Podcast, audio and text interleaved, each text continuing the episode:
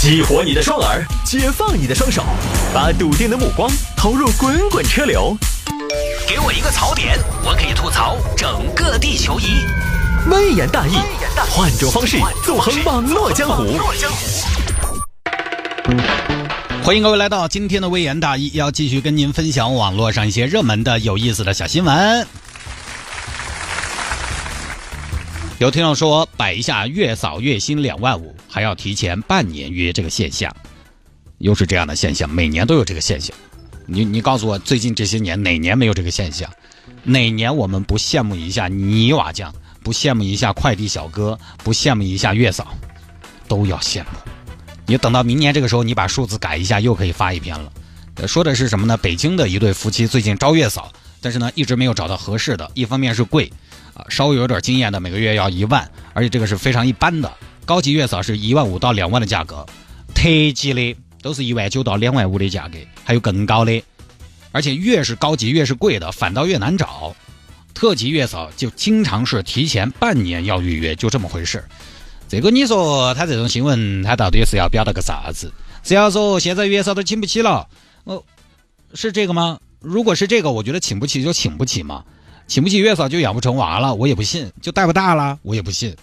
我们家也没请月嫂啊。一方面呢，是因为月嫂贵；第二呢，我们就还是心里边觉得，呃，首先当然我必须要承认，价格贵是一个非常重要的原因。其次，我们觉得外人来整，可能不如自己用心整那么的放心。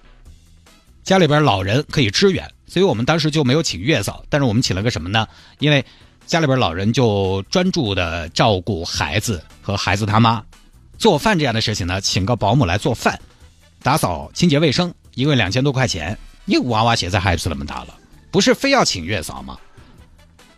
其实月嫂这个东西，严格说起来，我个人觉得算不上是普遍所有家庭的一个刚需。你其实可请可不请，即便你要请嘛，那个也有几千块钱的嘛，你为啥子非要请两万多的嘛？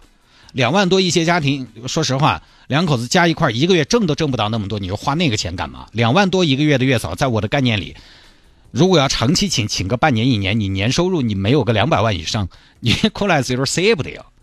你就请个月嫂，对不对？一个月几千万八块钱，很多家庭其实能付的，因为月嫂本来就不是，不应该是一个长期为一个家庭服务。月嫂月嫂，你待一个月就可以了。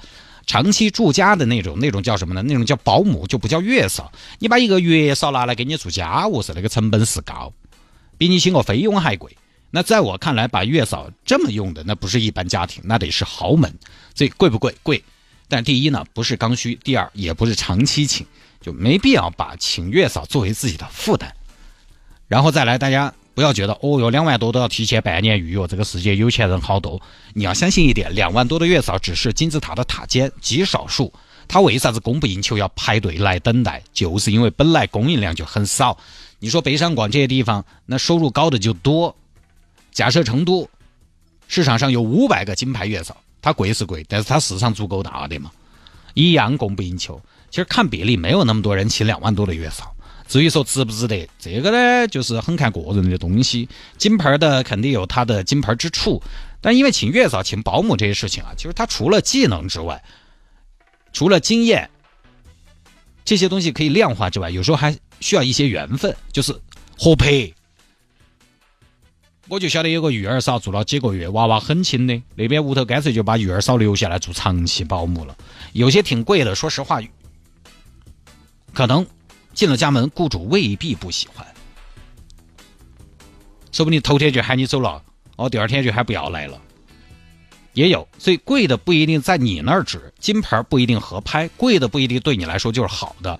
而且呢，说实话，月嫂肯定有好的，但是我不认为，如果家里人自己，如果说家里人自己爱学习有时间的话，会比外面请的月嫂差到哪儿去？因为有一点。月嫂这个职业啊，它始终还是有一个问题，就是什么呢？它门槛低。呃，其实有些培训过十几天就可以上岗了。初级月嫂嘛，初级月嫂在北京就可以拿八千了。还有像二零一七年你三幺五晚会上曝光的所谓的月嫂认证，根本就不用培训，你直接交钱四百块钱，直接可以上岗。这种你真的以为他会比你比你带的好啊？可能是，就是有些比你熟练一些。但你要说接受新的育儿知识，不一定有你学得快。所以我觉得没有那么恼火。当然，人家月嫂也确实辛苦，一晚上可能那个都要起来好多道，睡也睡不好。尤其你通过中介找的话，中介还要抽一笔。你说它贵，脱离市场了吧？那有人找，它其实就是合理的。今天我们在办公室说这个新闻，女同胞们都表示羡慕，但是其实也没有一个人马上辞职去当月嫂，也还是觉得这个东西自己做不下来哦。反正我觉得这个事情呢，就看大家自己的情况，家里有人照顾，自己有精力照顾，你不请月嫂其实也没事儿。有条件请月嫂的，自己没精力照顾的，或者说呢，想要自己快速的稍微清闲一点的也没有关系，请你嘞，请最贵的都可以。但是有些请了月嫂的朋友，他喜欢说什么呢？啊，这个钱千万不能省。那还真的不一定，对你来说不能省，人家有些家庭就可以省。你看我没请，但我不会说请月嫂没用。那请了月嫂的朋友也千万不要说，哎呀，不请月嫂简直没法整，也不用那么夸张。我看微博一个网友是这么说的：说我找那个月嫂照顾过三十多、四十个宝宝了，很好啊，才一万六。你看这个口气，才一万六，这话说的。不接地气，你这些论调真的会影响大家，影响大家误以为这是正常的消费了，这是刚需了，不是，真不是。但凡啊，现在能花几大千上万请月嫂的家庭，我这么说一句，你们在中国生活的是不错的了，不夸张啊，就快为自己的生活质量而欢呼。请与不请，适合自己最重要。对于所谓的金盆儿，我觉得呢，也不要完全迷信。啊，另外一点就是很重要的地方，大家请月嫂注意她的资质。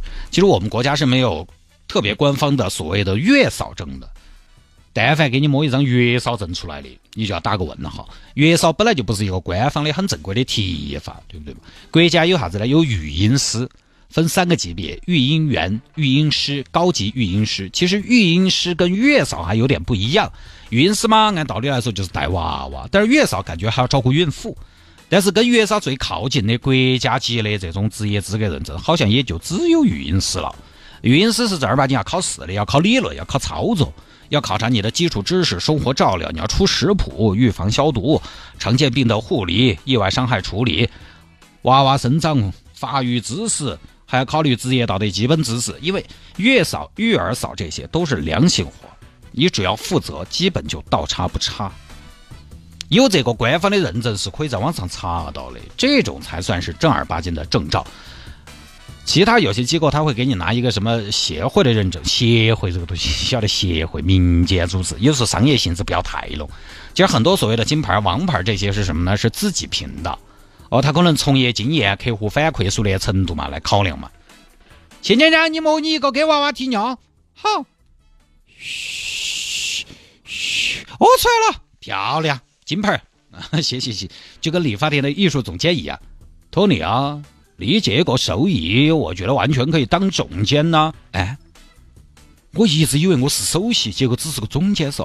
啊，当然我夸张了啊，但确实标准严不严格，只有机构自己知道。就即便是国家的育婴师的执照，拿个初级那个门槛啊，也不算很高，比考驾照要容易简单多了。所以这个东西呢，国家有国家的情况，我们不多说了。